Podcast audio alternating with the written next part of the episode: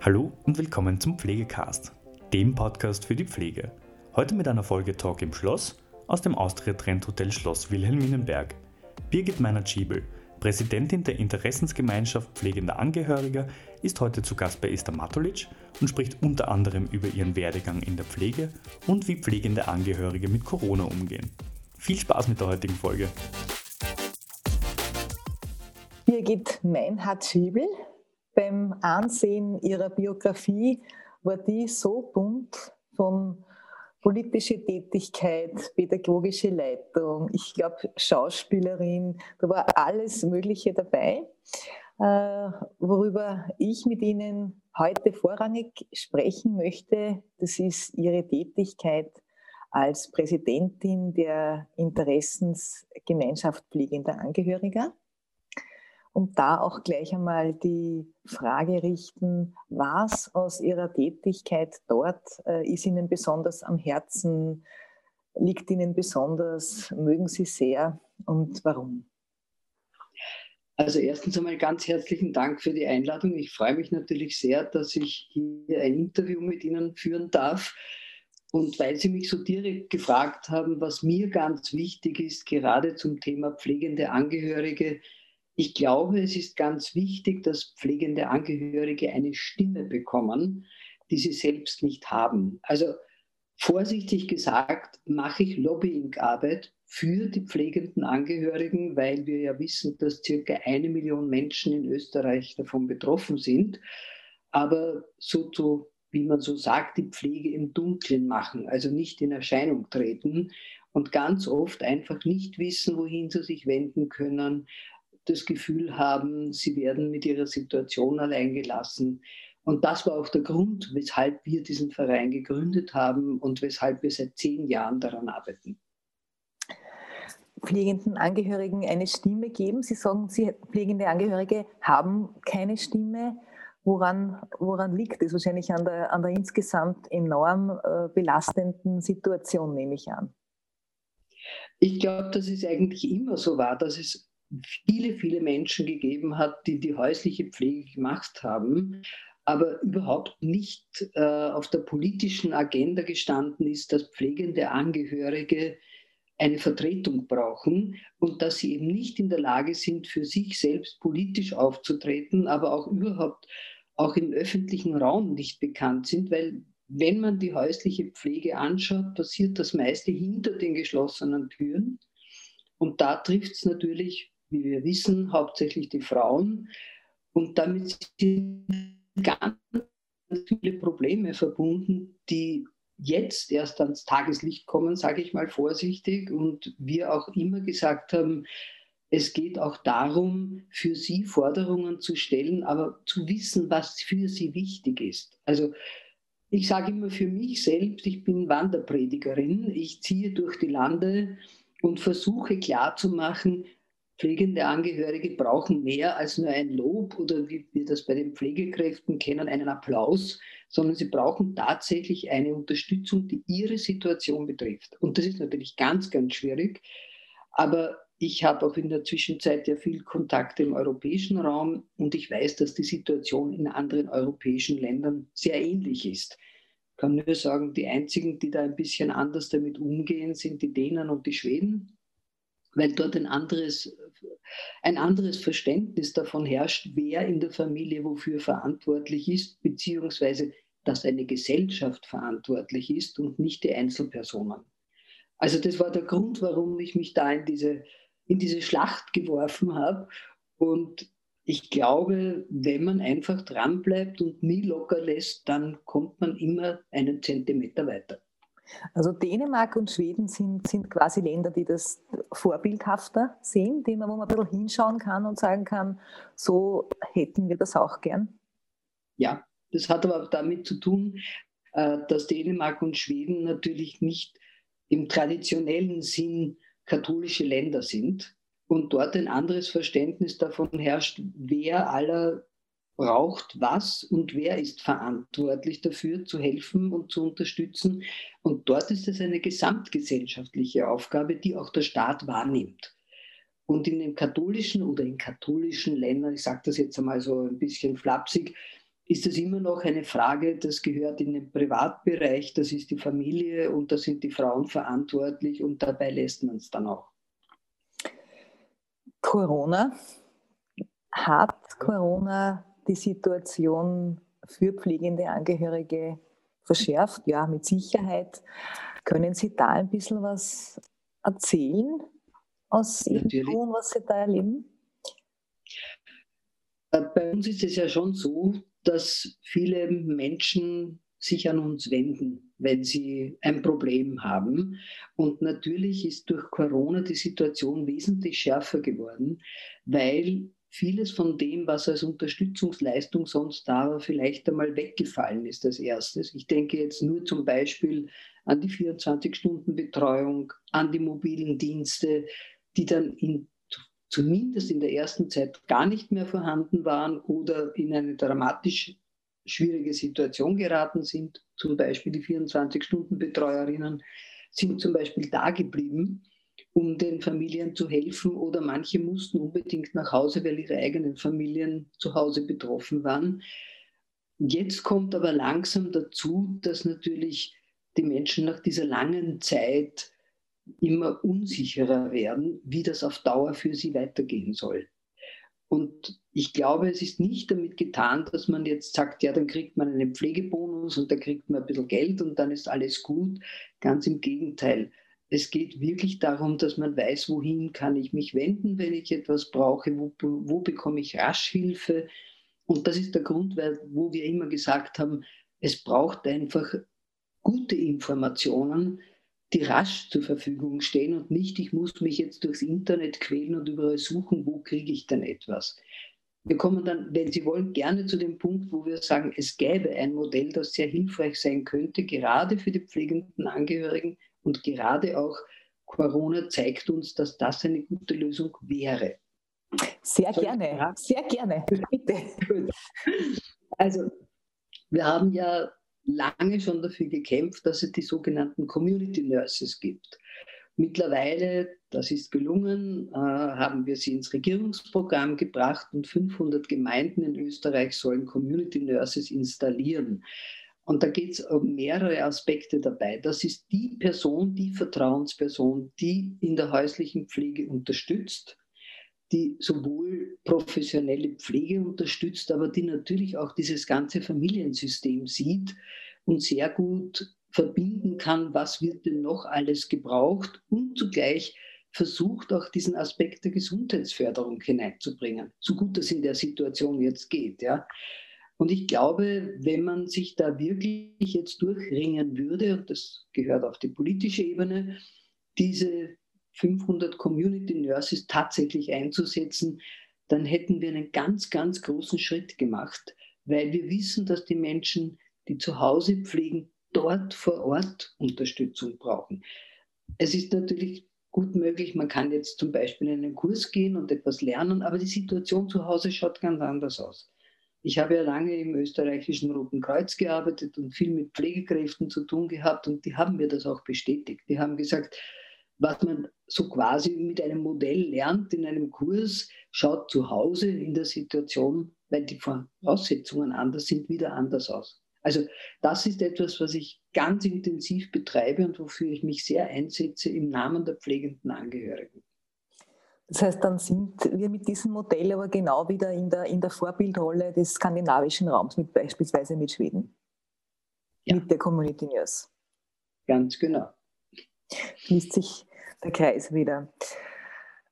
Wie sind Sie eigentlich, weil Sie kämpfen, Sie sind der Vorreiter und, und schauen für ganz tolle Dinge, die, die auch dringend gebraucht werden. Wie sind Sie in diese Rolle gekommen, beziehungsweise wie hat sich die Pflege als Schiene für Sie eigentlich aufgetan? Okay. Ich glaube, das hat immer mit dem eigenen und persönlichen Hintergrund zu tun. Ich komme aus einem aus einer Kindheit, wo Pflege was Selbstverständliches war. Meine Mutter war sowohl Fürsorgerin wie auch äh, Pflegekraft. Und ich war eigentlich seit meiner Kindheit immer damit beschäftigt, wie schaut das aus in der Pflege, was macht die Medizin. Und das hat mich einfach wahnsinnig interessiert. Und die letzten zehn Berufsjahre habe ich ja dann auch im österreichischen Roten Kreuz gearbeitet und war da zuständig für die Entwicklung der sozialen Dienste in Österreich. Und habe natürlich, weil ich ja da auch mit, mit Pflegekräften viel zu tun habe, ganz viel von ihnen gelernt zu dem Thema. Also ich habe dann gesehen, wo sind die Probleme für sie und was würden sie als Unterstützung brauchen. Und irgendwann hat mir dann Monika Wild so liebevoll einmal den Titel verliehen, äh, ich, du bist so quasi eine ehrenamtliche Krankenschwester, obwohl ich natürlich nicht bin. Aber ich habe es immer sehr kritisch gesehen, weil meine Mutter selbst sehr kritisch war dazu. Ich persönlich war außer 24 Stunden in meinem Leben nicht pflegende Angehörige.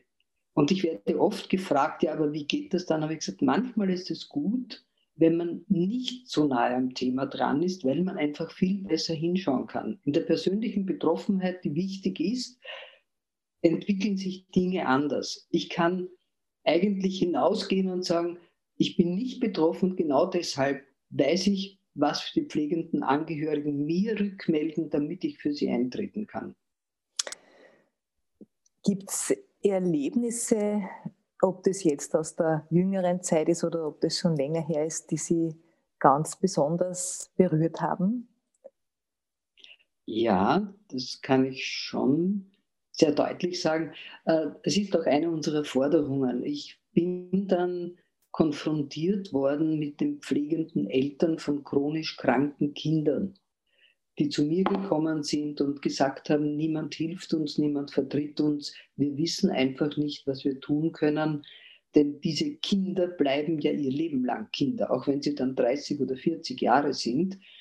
Und nachdem die Struktur für chronisch kranke Kinder so ausschaut, dass mit dem 18. Lebensjahr sie als Erwachsene gelten und dann alle möglichen äh, Förderungen nicht zutreffen, sind die eigentlich in einer ganz, ganz schwierigen Situation und noch dazu sind die Mütter zum sehr, sehr oft in diesem Fall Alleinerzieherinnen und haben dann auch noch finanzielle Probleme und arbeitsmarktpolitische Probleme. Und diese Situation, die hat mich schon sehr, sehr berührt.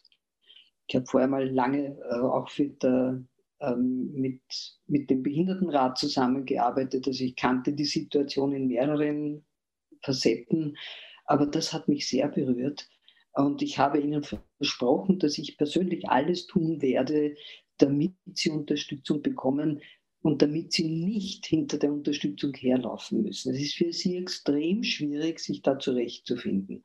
Mittlerweile gibt es eine Vertreterin dieser Gruppe, mit der ich sehr eng zusammenarbeite und die ich auch in alle Gremien so quasi mitnehme und immer sage, hier sind die Vertreterinnen, die haben ein Problem, das bisher nicht beachtet wurde. Und das ist mir wirklich wichtig ich höre oder ich spüre in unserem Gespräch, obwohl wir zoomen, spüre ich so, so ganz unterschiedliche Dinge. Einerseits spüre ich viel Empathie, andererseits spüre ich einen analytischen Blick.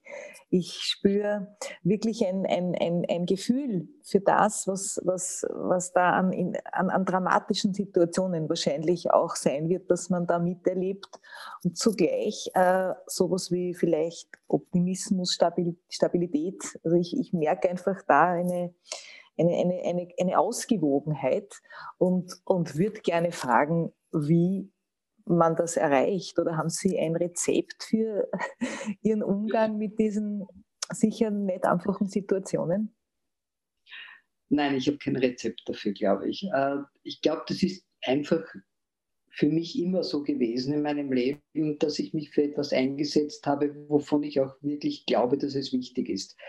Und mich möglichst nicht instrumentalisieren lasse, sondern sage, ich sehe die Situation so, und ich werde dafür kämpfen, solange ich einfach kann.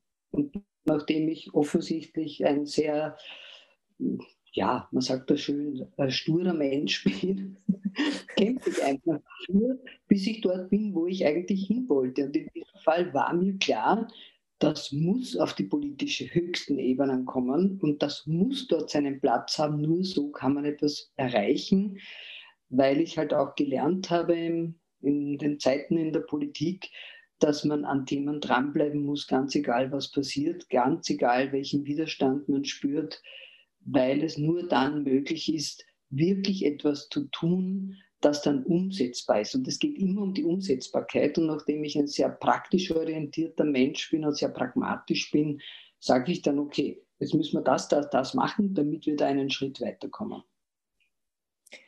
Jetzt haben wir schon ein bisschen gesprochen über die Community Nurse, über ein zukunftsweisendes Modell. Was sind denn so die nächsten Ziele, die nächsten Etappen für die, für die nähere Zukunft?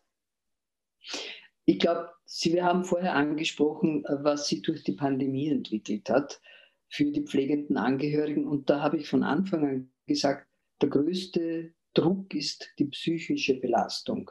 Also dieses Gefühl, das wir ja alle haben, dass wir nicht wissen, wie es wirklich weitergeht und wann denn das zu Ende ist. Und dieser enorme Druck braucht einfach Entlastungsmöglichkeiten. Also die psychosoziale Komponente ist was ganz, ganz Wichtiges. Den Menschen schaffen viel, was man tun kann, also mit den Händen tun kann etc. Aber sich dann irgendwie abzugrenzen oder noch, noch Freude daran zu haben, dass das Leben vorhanden ist, das ist dann ganz, ganz schwierig. Und ich merke, dass viele Menschen in eine Form von Müdigkeit hineinkippen, nicht einmal in eine Depression. Es ist so ein Gefühl, ich weiß nicht, wie es weitergeht. Und da bin ich wirklich ganz, ganz intensiv dran, dass ich immer gesagt habe, die psychosoziale Entlastung ist ganz, ganz wichtig. Es gibt ja auch dieses Angehörigengespräch, das das Ministerium anbietet. Ich arbeite ja eng mit dem Sozialministerium zusammen. Und das wissen zum Beispiel ganz wenig Menschen, dass es solche Möglichkeiten gibt. Und dann versuche ich immer zu sagen, es gibt etwas. Das kann anonym sein, da muss man sich nicht deklarieren. Äh, man hat jemanden, der mal zuhört und man kann einfach einmal mit jemandem in Kontakt sein.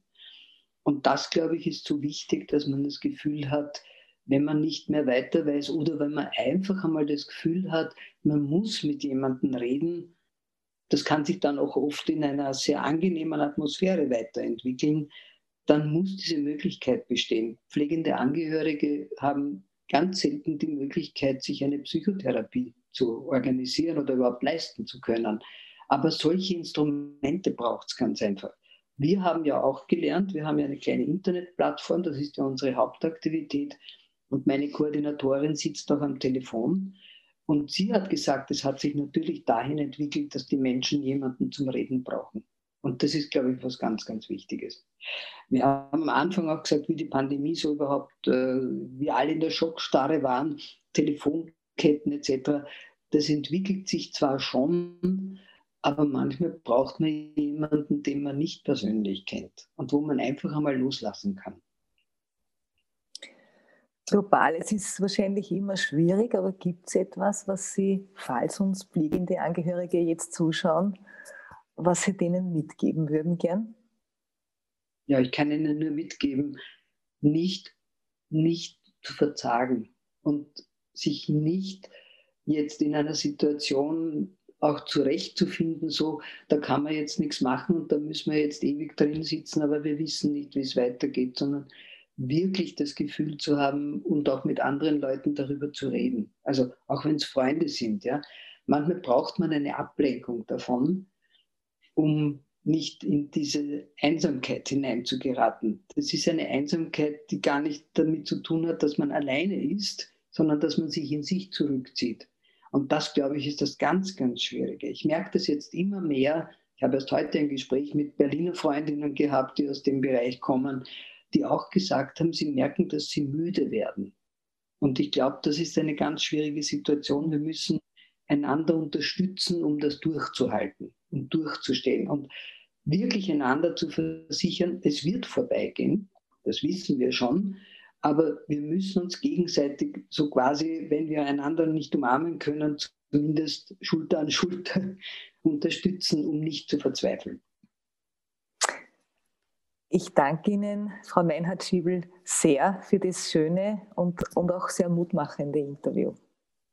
Dankeschön. Ich darf mich auch ganz herzlich bedanken für Ihre einfühlsamen Fragen. Dankeschön. Ja, das war es auch schon wieder mit der heutigen Folge Pflegecast. Wenn Ihnen diese Folge gefallen hat, freuen wir uns, wenn Sie unseren Podcast abonnieren. Weitere Informationen zum Thema Pflege und allem, was dazugehört, finden Sie auf unserer Webseite www.pflegenetz.at oder unserem YouTube-Kanal Pflegenetz und unseren Social-Media-Kanälen. Alle Links zur aktuellen Folge sowie unseren Webseiten finden Sie in der Beschreibung. Bis zum nächsten Mal.